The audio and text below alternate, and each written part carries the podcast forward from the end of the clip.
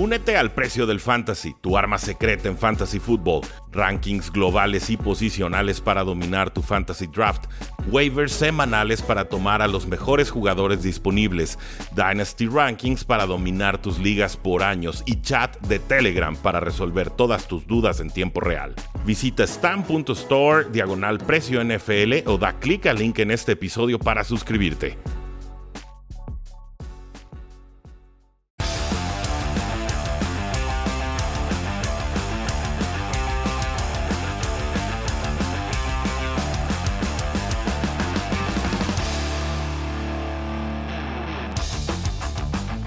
Saludos a todos y bienvenidos a un programa más de Cuarto y Gol, donde la NFL no termina y nosotros tampoco. Yo soy Rudy Jacinto, me encuentran en Twitter como arroba NFL y suerte sobreviviendo esta semana porque el COVID está desatado a lo largo de toda la National Football League. Son ya más de 100 jugadores que aparecen en lista de reserva COVID-19 eh, con esta nueva variante, al Omicron, que es menos letal pero más contagioso. Y entonces se está propagando a lo largo de, de los Estados Unidos, de la National Football League y de otros deportes.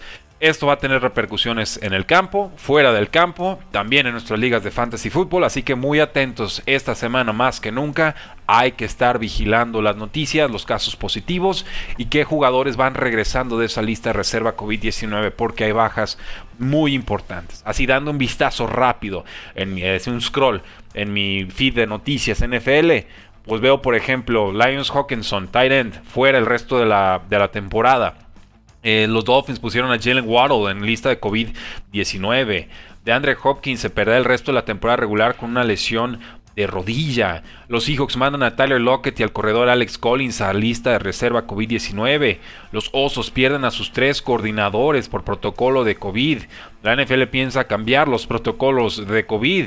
Y así nos vamos, así nos vamos con noticias de todos los equipos. Entonces mucho cuidado navegando esta primera semana de Fantasy Playoffs y sobre todo mucho cuidado también realizando apuestas en esta jornada. Antes de pasar al análisis del Thursday Night Football entre Chiefs y Chargers, quisiera hablar sobre el despido de Urban Meyer, quien se va de los Jacksonville Jaguars sin gloria y con muchísima pena, con un récord de 2 y 11 y con toda una serie eh, de circunstancias que él fue provocando a lo largo de su gestión al frente de este equipo. Una gestión triste, una gestión gris, una gestión conflictiva, una gestión que, brilló más por los problemas extracancha que realmente por lo que sucedía en el campo, que no era, no era mucho, y entonces se va. Urban Meyer con un contrato de 5 años no sobrevive ni siquiera a la primera temporada. Y esto nos habla de que Urban Meyer pues no es un líder de hombres. Eh, Urban Meyer había tenido eh, culturas ganadoras de alguna manera en colegial en dos universidades distintas,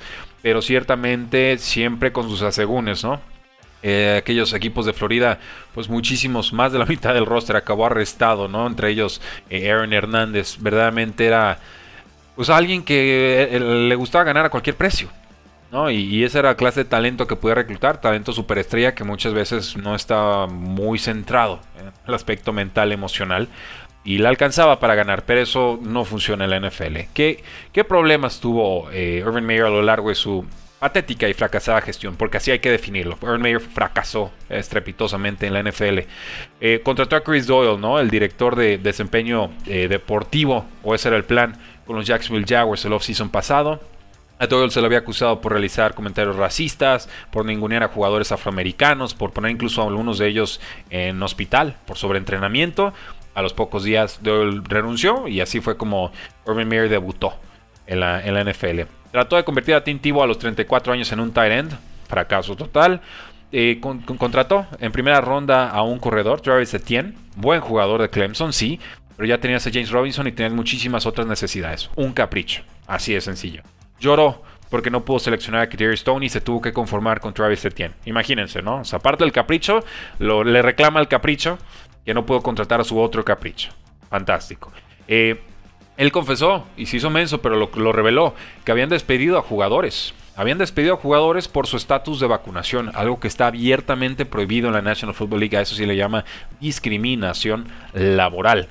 Eh, dijo que había una competencia abierta entre Gardner Minshew y Trevor Lawrence. Los que escucharon el podcast y los programas en vivo en el off-season saben cuántas veces me reí de Urban Meyer por esta eh, irrisoria competencia. ¿no? Gardner Minshew es bueno, Trevor Lawrence es el presente y el futuro del equipo, punto. No, le compré nunca eso.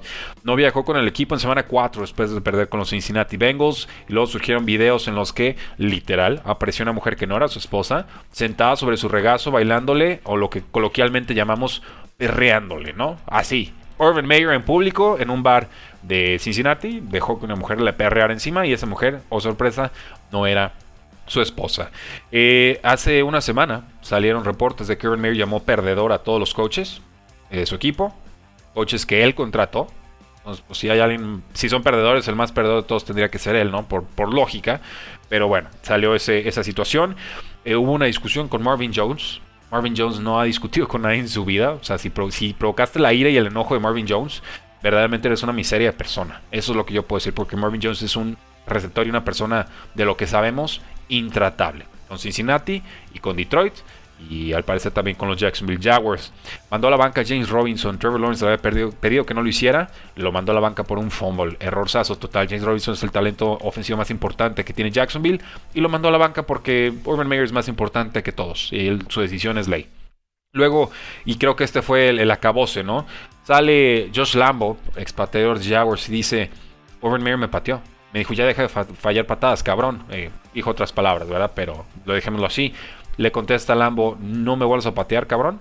Otras palabras. Y le contesta Urban Meyer, te voy a patear cuando yo quiera porque yo mando, cabrón. Con otras palabras. Entonces, esa fue la gota que derramó el vaso. Sale el dueño Khan a decir, bueno, le pedimos a, Urban Meyer que recuperara la confianza de todos nosotros en el equipo desde octubre. Y tristemente no sucedió. Así que adiós y gracias.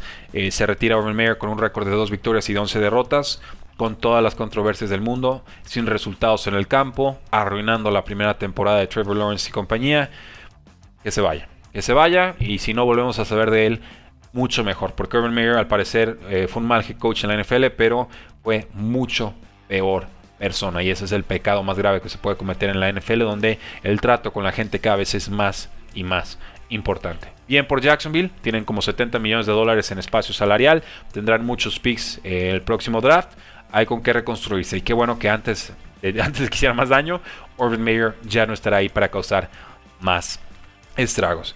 Pero pasemos a nuestra previa de Thursday Night Football, no sin antes eh, recordarles que hubo un anuncio importante un anuncio de, marketing, pero finalmente que tendrá repercusiones a lo largo del mundo. Y es que la NFL tiene un nuevo programa de marketing en el cual le asignan distintos países a distintos equipos. Parece que hubo un proceso de subasta interna.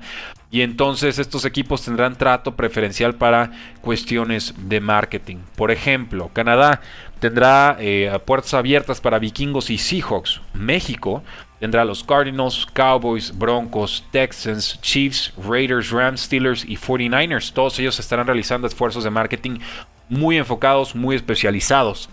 En Brasil tiene a los Dolphins. Eh, Gran Bretaña tendrá a los Bears, Jaguars, Dolphins, Vikings, Jets y 49ers. En España habrá presencia predominante de Bears y de Dolphins. Y en Australia tendremos a los Rams, al igual que en China. Si hablamos de Alemania, ahí aparecen las Panteras, los Chiefs, los Patriots y los Bucaneros. Este plan se llama el International Home Marketing Area, que da acceso exclusivo a ciertos mercados internacionales a los equipos de la NFL. Es un plan de marketing a 5 años y a partir del año 3 van a compartir el 20% de sus ingresos brutos, que esto es bastante menor de lo que tienen que contribuir de las taquillas que normalmente cobran en los Estados Unidos. Importante aclarar, aquí no se contempla todavía juegos de pretemporada o juegos de temporada regular bajo este plan, pero eh, yo creo que en última instancia algo de eso habrá. Entonces, nada más para que estén al pendiente, hay planes de marketing importantes a nivel internacional. México, por supuesto, está inmiscuido en ellos. Y ahora sí pasemos a nuestra previa de Thursday Night Football semana 15. Chiefs visitando Chargers con Jaime Incha Respeto. Yo entiendo, Jaime, que tú vas, Chargers gana, Chargers cubre. Con todo. Perfecto. Voy con todo con Chargers. Sé que es muy difícil, pero Voy con todo, voy con todo con Chargers. Y ojo, Rudy, esto es bien importante. La defensiva de Chargers en contra del ataque terrestre. Eh, fue la peor de la liga, ya no es la peor de la liga. Y casualmente ya no es de la liga. De cuatro semanas para acá ha subido muchos. O sea, no se habla tanto de ese tema con Chargers, pero ha mejorado muchísimo. Entonces, creo que va a ser un partido muy bonito. Ojalá, ojalá así lo sea. Y venga, Go Bolts. Eso, sobre todo ese partido que tuvieron contra los Cincinnati Bengals, pero ahí la clave fue irse arriba rápido en el marcador y sacar a Joe Mixon del guion de juego. Esa será la meta para Chargers. Pero ¿qué opinan ustedes, damas y caballeros? Háganos saber en la casilla de comentarios, suscríbanse a este canal de YouTube y activen la campanita de notificaciones, porque la NFL no termina y nosotros tampoco. Cuarto y gol. Rudy, Rudy, una cosa para terminar. Échale. Las altas de este partido se las garantizo. Eh, ¿Quién va a ganar? Bueno, si quieres lo vamos platicando poco a poco, poco a poco. Me parece, me parece muy bien, Jaime. Pero hay bajas importantísimas, no las podemos obviar. Chris Jones, pass rusher de los Chiefs, está fuera, reserva COVID-19. Eh, Sneed, el cornerback, está fuera también. Rammers, el tackle, sigue fuera. Jarek McKinnon, corredor número 3, sigue fuera. Y si pasamos al costado de los Chargers, pues bueno, la baja más importante es la del tackle. Rashawn Slater, el novato sensación, fuera también por reserva COVID. Y bueno, estamos esperando y rezando que no haya otras bajas en esta semana. Si nos vamos estrictamente al desempeño de los mariscales de campo esta temporada, Jaime, yo no tengo ninguna duda. Justin Herbert ha sido mejor que Patrick Mahomes esta campaña. Se está consolidando como la superestrella que muchos ya creíamos que podía ser. Y tiene todo para resistir y volver a ganarle a los Kansas City Chiefs. Aquí el tema es que veo un ataque terrestre mejorado de Kansas. Y veo también una defensiva que viene mucho más entonada. Aunque ciertamente la baja de Chris Jones no puede ser subestimada. Es 40% de la defensiva de Chiefs. Así es, aunque te voy a decir una cosa, Rudy, definitivamente la, defensiva de Kansas está on fire desde hace seis semanas, impresionante, impresionante, es más, la número uno prácticamente de la NFL en este momento de seis semanas para acá.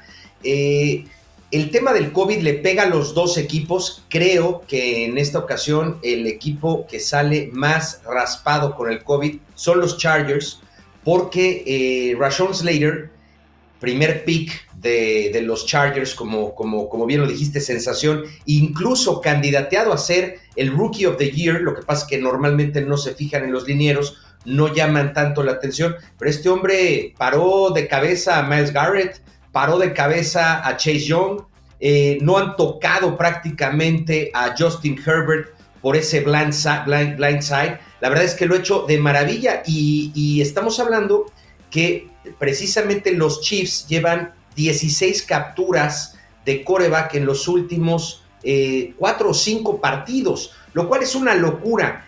Eh, va a tener que sustituirlo Pipkins, que realmente es un, es un chavo que tiene tres años en la NFL, solamente ha podido eh, jugar completo cinco partidos y creo que por su lado le han caído como seis sacks en estos cinco juegos. Entonces, por supuesto que hay mucho nervio por allí.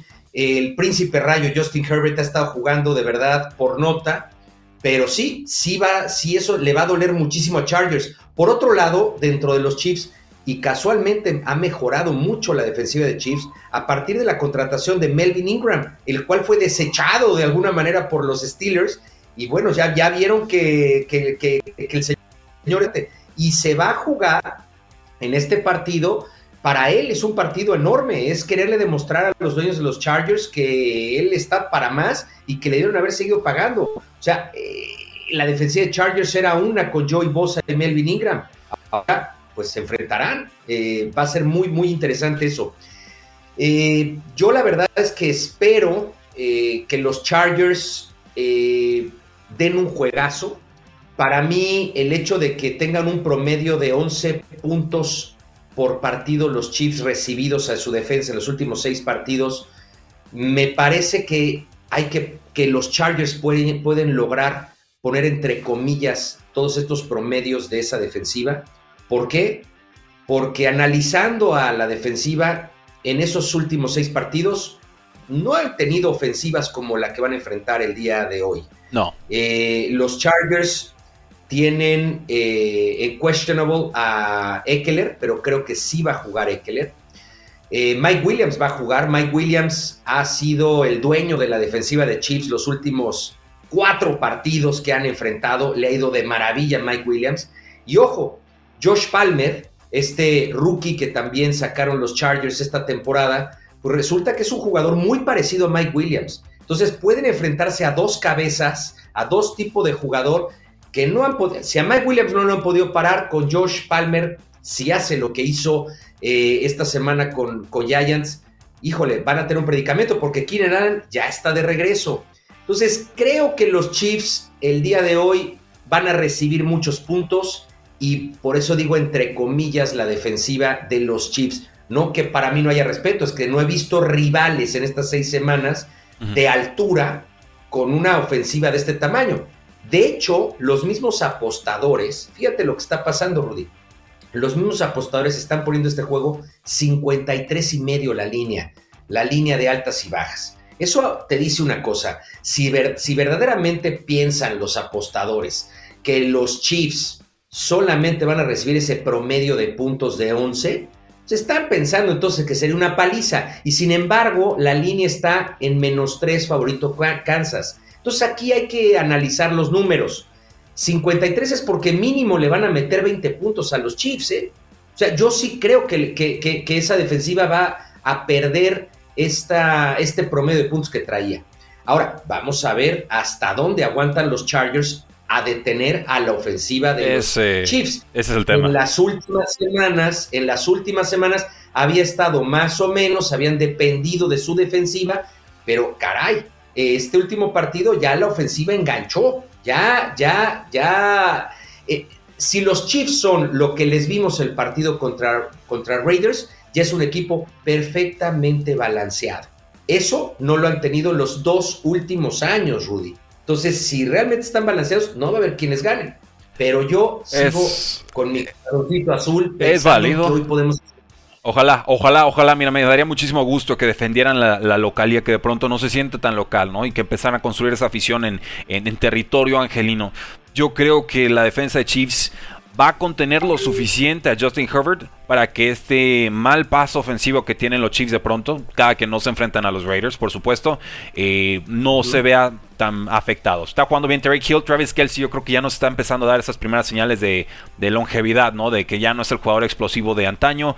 Clyde Edwards, Hillary, Dale Williams puntualmente en un 2 complicado por vía terrestre contra esta defensiva de Chargers que ha sido muy permisiva en esa parte. Entonces, esa es la parte que a mí más me inquieta. El juego terrestre de Chiefs quemando reloj, alargando las posiciones y que entonces puedan salir con todo en, defensiva, eh, hacerle blitzes, a tratar de presionar a, Justin Herbert, quien ha brillado en semanas recientes con su pase profundo, también sobre todo con Jalen Guyton, pero si tenemos bajas en la línea ofensiva, aunque no esté Chris Jones frente a nosotros, creo que esas rutas quizás no se alcancen a desarrollar en tiempo y en forma y por ahí podamos ver un poco más mermado Chargers. Entonces, con esto quiero decir, juegazo, voy con Chiefs para ganar, voy con Chargers para cubrir. No sé cómo, es un diferencial de tres puntos muy complicado, pero le voy a dar los puntos a Chargers porque les tengo eh, ese respeto. Yo entiendo, Jaime, que tú vas, Chargers gana, Chargers cubre. Con todo.